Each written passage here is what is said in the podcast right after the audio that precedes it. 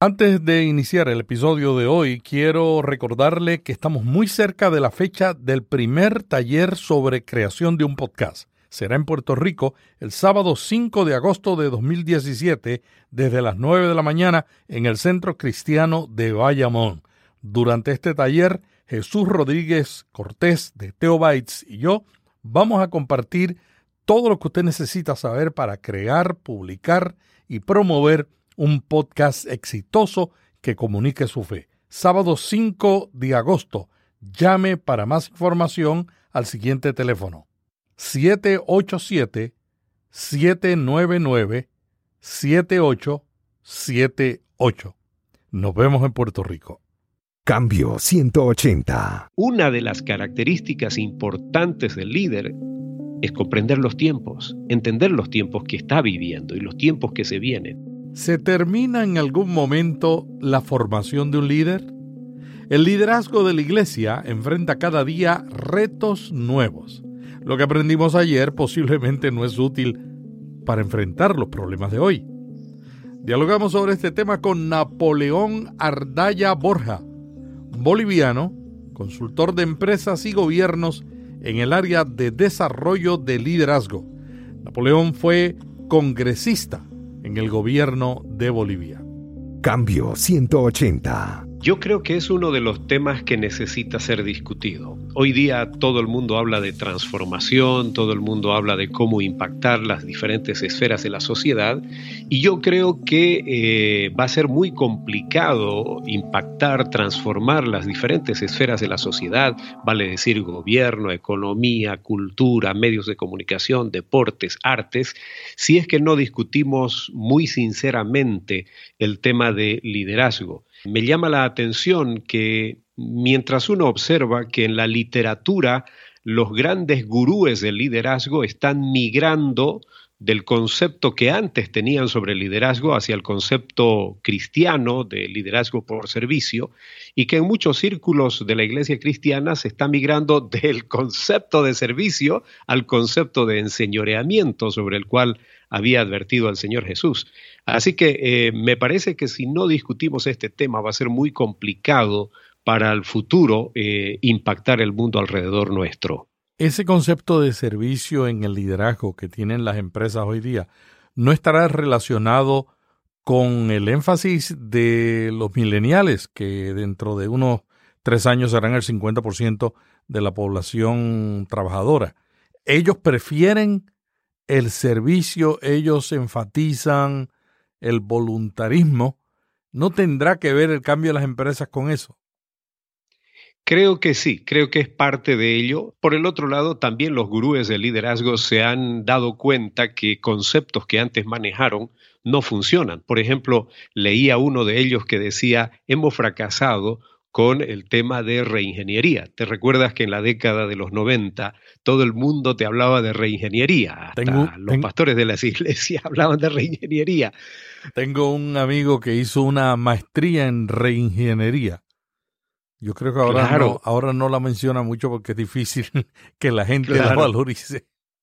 Bueno, quienes propugnaban el tema de reingeniería, estos gurúes, luego dijeron, hemos fracasado con reingeniería, porque reingeniería cambió los procesos, pero no hemos cambiado a la persona del líder. Tenemos que cambiar a la persona del líder para que los procesos funcionen. Tenemos que enseñarle al líder la humildad por servir y por aprender para que las cosas realmente funcionen. Así que creo que hay una combinación, lo que tú dices es cierto, eh, esta generación milenial está muy enfocada en servir, en ayudar. Eh, es interesante algunos valores muy fuertes que tienen los millennials se termina uno formando como líder?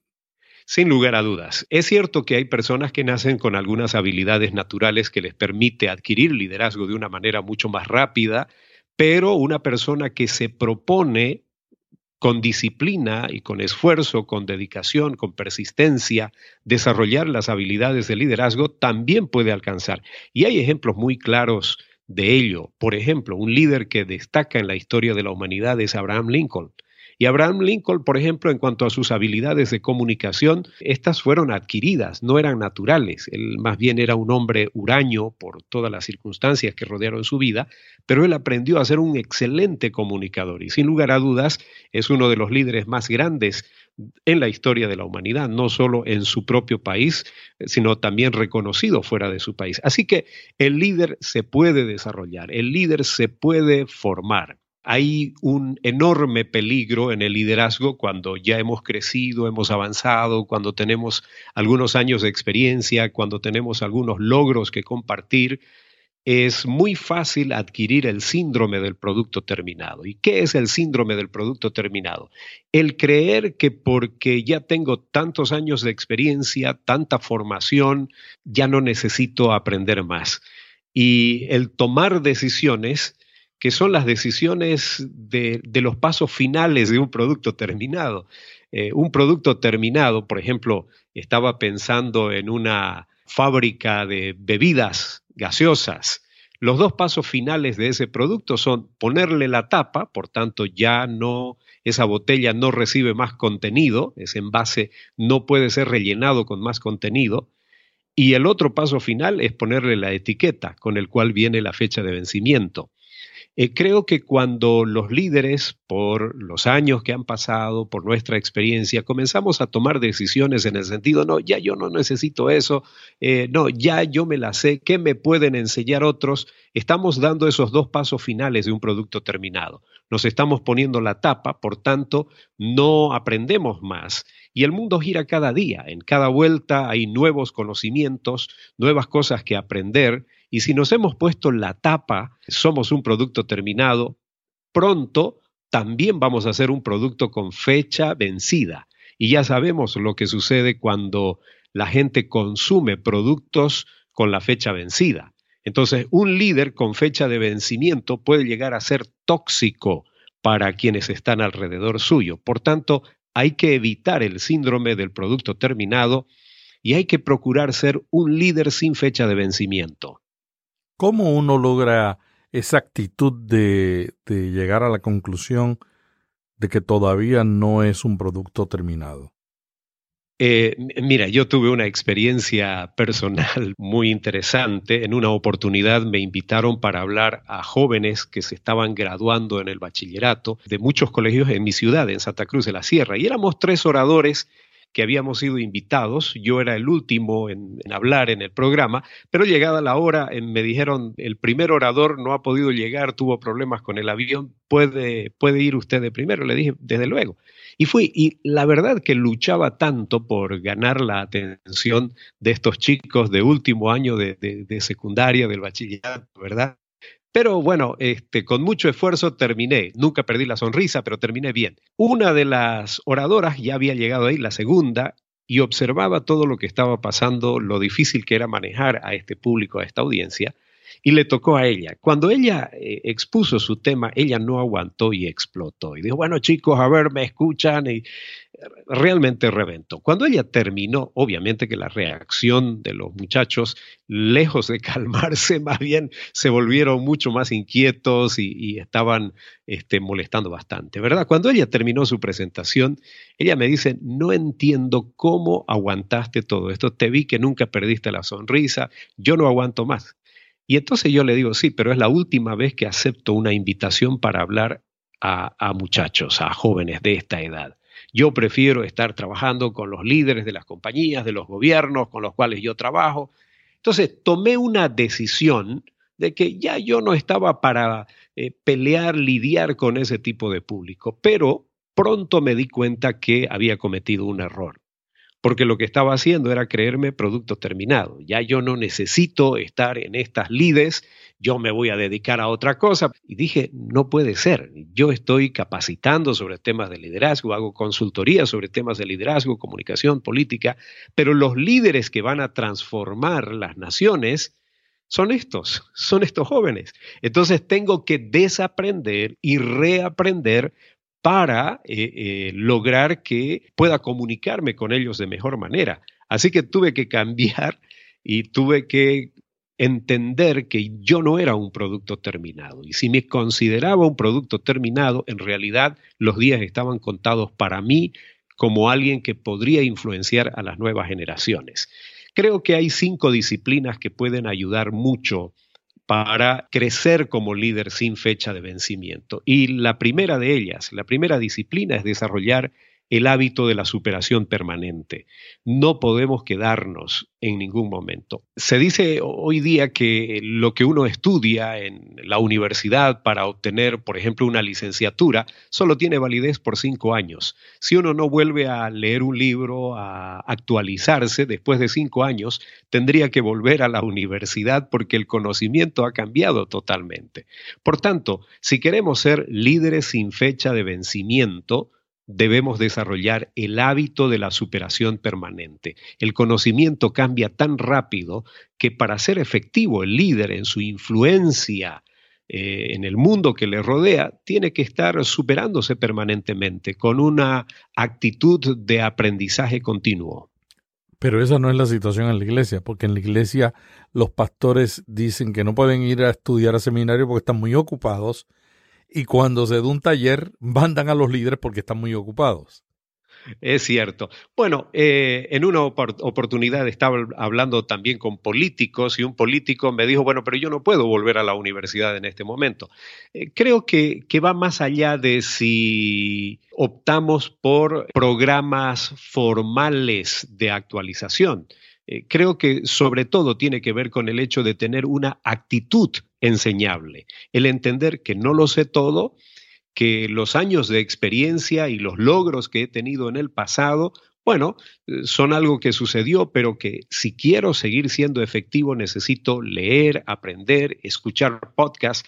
Eh, déjame decirte que esta disciplina de escuchar podcasts es una disciplina enormemente enriquecedora para alguien que quiere mantenerse actualizado. Hoy día hay las facilidades, no necesariamente tenemos que ir a una institución de formación regular para mantenernos actualizados, hay maneras de hacerlo, hay seminarios en el Internet, hay, muchas alternativas. Creo que lo importante es estar abierto a ser enseñables, a aprender de los demás, tener ese hábito de la superación permanente, aunque no necesariamente tengamos que ir a una institución formal. O sea que lo podemos hacer ahora mientras estamos haciendo otras tareas, lo podemos hacer eh, mientras estamos conduciendo, cortando la grama o conduciendo el, el coche. No hay excusa para uno no mantenerse al día en el área del liderazgo. Oye, yo me pongo a pensar en los tiempos de Spurgeon, en los tiempos de, los grandes de la historia del cristianismo. Este año estamos cumpliendo los 500 años de la Reforma, en los tiempos de Lutero y antes de Lutero, lo que costaba mantenerse actualizado.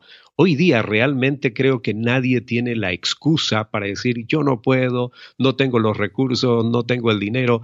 Este, creo que si uno se dispone, encuentra los medios, para eh, superarse continuamente como líder. Alguien me dijo que por eso Lutero estaba gordito, porque él no tenía la tecnología para recibir los conocimientos y tenía que sentarse en una silla a leer libros. Aunque usó muy bien la tecnología para expandir, ¿verdad? Los conocimientos de la época. Una segunda disciplina que me parece importante en esto de crecer como líder sin fecha de vencimiento es aprender a competir consigo mismo. Muchas veces nosotros nos quedamos cuando comenzamos a compararnos con otros. Y claro, si yo me comparo con otro, es probable que en algún momento yo diga, bueno, yo soy mejor que aquel, soy mejor que aquella otra persona. Entonces, como soy mejor, me descanso, me quedo y ahí estoy. Pero el ser excelente no es lo mismo que ser igual que o mejor que otros. En realidad, el ser excelente es ser mejor de lo que yo mismo puedo ser, es batir mi propia marca, es batir mi propio récord, es aprender a competir conmigo mismo. Y, debiéramos adquirir esa disciplina. Eh, dejar de compararnos con otros, porque eso puede ser muy relativo y podemos quedarnos en ese desagradable escenario de la mediocridad. Tenemos que aprender a superarnos a nosotros mismos, a dar lo mejor de nosotros, ser nuestra mejor versión cada día. En la industria y en el comercio anterior y en la gerencia, cometer errores no era muy aceptable en las compañías y tampoco en la iglesia. Se esperaba que todo el mundo tuviera cierta exactitud en sus logros. Ahora en la tecnología, todas estas empresas de tecnología, cometer errores no es un problema. Ellos esperan que tú cometas errores, aprendas del error, te levantes, lo corrijas y logras las cosas más grandes que puedes lograr. ¿Cómo podemos cambiar una cultura que viene de un pasado donde no se permitían errores a un, a un presente donde los errores es una forma de formarse? Estaba leyendo el pasado fin de semana en el libro de Job, el capítulo 42, el versículo 5, cuando Job dice, de oídas te había oído, pero ahora mis ojos te ven. Y cuando uno considera en qué escenario está diciendo esto, uno tiene que ver que al principio del libro de Job, quien tenía una excelente opinión sobre él era Dios mismo. No eran los amigos del Facebook, era Dios mismo el que estaba diciendo, este es realmente un hombre perfecto, este, alguien que me gusta, que me agrada, eh, realmente me encanta Job. Uno puede ver entonces que había una relación muy íntima, muy cercana. Pero luego de los problemas, las dificultades, los fracasos, cuando finalmente descubre el propósito de Dios, Job dice, Señor, de oídas te había oído. En otras palabras, esa relación bonita, cercana, que creía tener contigo, en este momento, después de haber pasado por estas circunstancias difíciles y aprender de mis errores, me doy cuenta que he crecido en intimidad contigo y aquella relación es como si solo hubiera escuchado de ti, pero ahora es tan íntima que puedo verte, puedo mirar tu rostro, puedo contemplarte, puedo saber qué estás pensando con solo mirarte. Necesitamos aprender de, las experiencias, de los errores. Alguien dijo que el fracaso no existe, solo existe cuando no aprendemos de nuestros errores.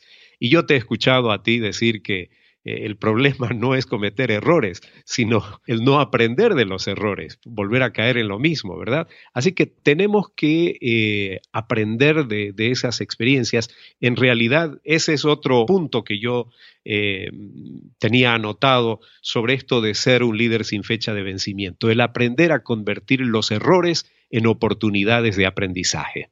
¿Qué otra cosa tú le recomendarías a un pastor, a un líder que tiene quiere mantenerse al día en proceso de aprendizaje constante? Aprender a apostar por un proceso diario. Los cristianos tenemos la tendencia de esperar cambiar radicalmente en un 100% de la noche a la mañana. Y la verdad que en la historia bíblica, solo Saulo, después de caerse del caballo, al levantarse era otra persona. El resto de la gente pasó por procesos. Y nosotros tenemos que pasar por procesos, la mayoría de nosotros. Hay algunos casos y en, algunas áreas de la vida donde hay cambios radicales de la noche a la, a la mañana, pero en la mayoría de los casos tenemos que aprender eh, en el proceso. A veces nos frustramos, nos desesperamos si no logramos cambiar en un 100% de la noche a la mañana. Yo digo, si cambiáramos 1% diariamente, pero diariamente, día tras día, en 100 días habremos cambiado el 100%. Es decir, necesitamos apostar al proceso y Dios trabaja en los procesos. Fíjate que aún en la salvación Dios trabajó en el proceso. La primera promesa de un Salvador está en Génesis 3.15. Pero el Salvador no vino en Génesis 3.16, vino en los Evangelios miles de años después. ¿Qué estuvo haciendo entre tanto? Trabajando en el proceso. Por eso el escritor de Hebreos dice, Dios pues, habiendo hablado en otros tiempos a los padres por los profetas, en los postreros días nos ha hablado por medio de su Hijo. Así que apostemos por el proceso y vamos a ver resultados. No van a ser inmediatos, pero eh, van a llegar. Por eso Pablo decía, yo me olvido de lo que ha pasado antes, ¿verdad? Prosigo a la meta, sigo adelante hacia la meta del supremo llamamiento. Es decir, apuesto por un proceso en mi crecimiento. Y cuando él lo dijo, ya estaba muy mayor de edad, enfermo, preso, pero él apostaba por el proceso. ¿Qué sobre formar a una nueva generación de líderes? ¿Qué tan importante es esto para la iglesia? Es tremendamente importante, pero antes de formar, creo que debemos también aprender a rodearnos de círculos desafiantes. Eh, recuerdo bien en las Olimpiadas del año pasado en, Brasil, el campeón olímpico de natación fue un muchacho de Singapur, Joseph, Joseph Schooling. Joseph Schooling, ocho años antes, se había tomado una fotografía con alguien a quien él admiraba, el campeón olímpico Michael Helps. Lo interesante es que ocho años después compiten juntos y Joseph le gana al campeón al que él admiraba. Y cuando se da cuenta que le gana, va y lo abraza. ¿Cómo fue posible? Bueno, él lo admiraba y eso desafiaba su vida. Entonces, por eso fue creciendo. Creo que nosotros necesitamos tener mentores, eh, referentes que desafíen nuestra vida. A veces nos cuesta mucho porque preferimos el adulo de la gente que dice, no, estás bien, eh, las cosas te salen bien, y nos quedamos en el ámbito de la mediocridad. Entonces, necesitamos rodearnos de círculos desafiantes, de gente que nos inspire a crecer, a desarrollarnos. Y por cierto, el siguiente paso es el que tú mencionas, el desarrollar a otros. Es interesantísimo que cuando uno se prepara para enseñar a otros, uno es el que más aprende. Este, es una experiencia realmente enriquecedora enseñar. Yo que he estado en la cátedra docente en la universidad, para mí ha sido muy interesante observar este proceso, que mientras uno se prepara para formar a otros, el que más se enriquece es uno mismo. Así que esta es, por cierto, otra disciplina importante para llegar a ser un líder sin fecha de vencimiento. Muy interesante esta, esta charla. ¿Hay algo que se nos haya quedado importante para el pastor y para el líder en este siglo tan diferente a los demás y donde los líderes simplemente eh, tienen grandes retos porque la iglesia a veces no da el mejor ejemplo en esa área? Estoy pensando en, aquel relato de los hombres que conformaron aquel ejército de David. Y cuando se va mencionando, se menciona miles de tal tribu, otros miles de tal tribu, y estos eran expertos en el uso de espadas, y estos otros expertos en este tipo de armas, qué sé yo. Pero de pronto menciona a solo 200 de los hijos de Isaacar. Pero dice, estos eran entendidos en los tiempos, y a estos obedecían sus hermanos, y estos eran los que guiaban al pueblo de Israel. Me parece que necesitamos entender que una de las características importantes del líder es comprender los tiempos, entender los tiempos que está viviendo y los tiempos que se vienen. Y hoy día estamos en un punto de inflexión muy importante en la historia de la humanidad. Si no entendemos que los tiempos están cambiando delante de nosotros de una manera radical, ah, rápida e irreversible, es probable que terminemos siendo producto terminado, este, adquiriendo el síndrome del producto terminado y nos vamos a convertir en líderes con fecha vencida que son tóxicos para su entorno. Necesitamos entender los tiempos y disponernos a cambiar para ser líderes sin fecha de vencimiento. Napoleón Ardaya, muchas gracias por este diálogo sobre el líder sin fecha de vencimiento. ¿Algo más que quieras añadir? Solo agradecerte, Melvin, por esta oportunidad extraordinaria. Te agradezco mucho y será hasta la próxima. Napoleón, ¿quieres mencionar algo del podcast? Bueno, simplemente añadir que estoy produciendo un podcast eh, bajo mi seudónimo de Marcos de Chipre, que se llama De Líder a Líder. Es un podcast de cinco minutos semanales. Este, así que lo pueden escuchar a través de la página del Facebook de Líder a Líder o en Spreaker.com. Me buscan como Marcos de Chipre y ahí tendrán los podcasts semanales. Un gusto estar en el programa y será hasta una próxima oportunidad. Hasta aquí Cambio 180. Cada semana, Melvin Rivera Velázquez dialoga con destacados invitados sobre temas de interés para pastores y líderes. Cambio 180 le ayuda a mantenerse relevante en un mundo cambiante. Para más artículos sobre estos temas, visite cambio180.com. Cambio 180. Esta es la red Intermaná.